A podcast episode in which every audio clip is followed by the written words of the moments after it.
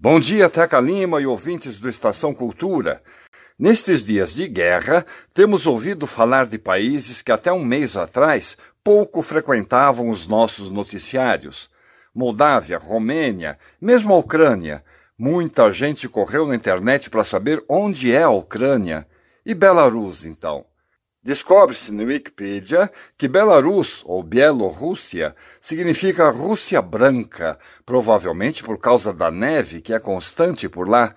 E descobre-se também que ela é governada por um sujeito chamado Alexander Lukashenko e que ele está no poder há 28 anos. Portanto, ostenta o lamentável título de ditador mais antigo da Europa embora ele nem considere o seu país como parte da Europa. Lukashenko tem uma trajetória interessantíssima.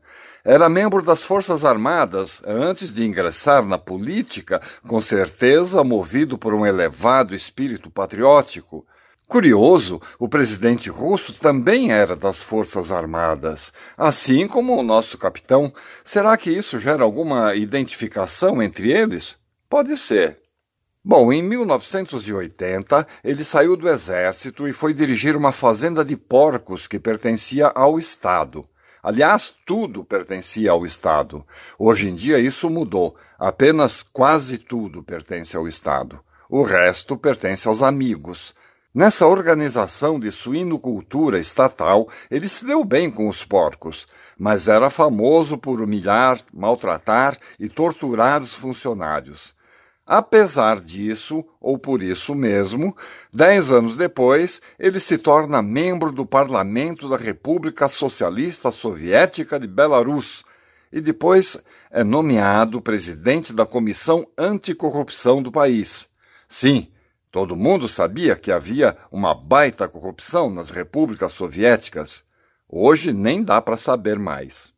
Pouco depois, Belarus se torna independente da mãe Rússia. Em 1994, o danado do Lukashenko concorre e ganha as eleições presidenciais, prometendo acabar com os desmandos e o atraso do país.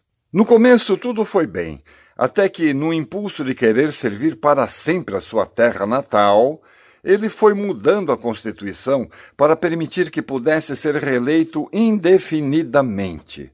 Tá, mas para isso teria que vencer as eleições, porque afinal Belarus se orgulha da sua jovem democracia. Aí havia um problema. A popularidade dele foi ficando cada vez pior.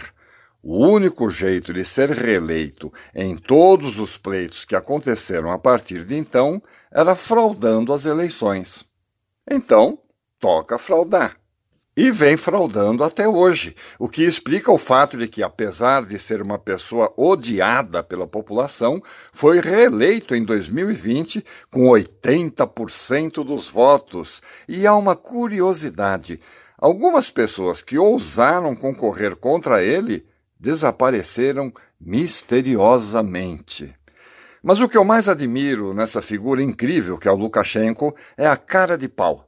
Recentemente ele declarou o seguinte: Não importa como vocês votam, o que importa é como eu conto. Depois soltou essa outra pérola: Nem morto eu entrego a presidência. Por aqui, o máximo que o capitão falou foi: só saio da presidência preso, morto ou com a vitória. Lukashenko é mais incisivo e mais divertido. Ao invés de dizer que tomar vacina transforma a pessoa em jacaré, ele receitou sauna e vodka para combater a Covid-19. Se numa peça teatral houver uma personagem como ele, o público vai dizer que é um exagero, um absurdo, que não existe ninguém assim. Mas na vida real, ele preside um país. Evidentemente, ele faz tudo isso porque conta com o apoio do colega de farda que governa a vizinha mãe Rússia. Eles se merecem.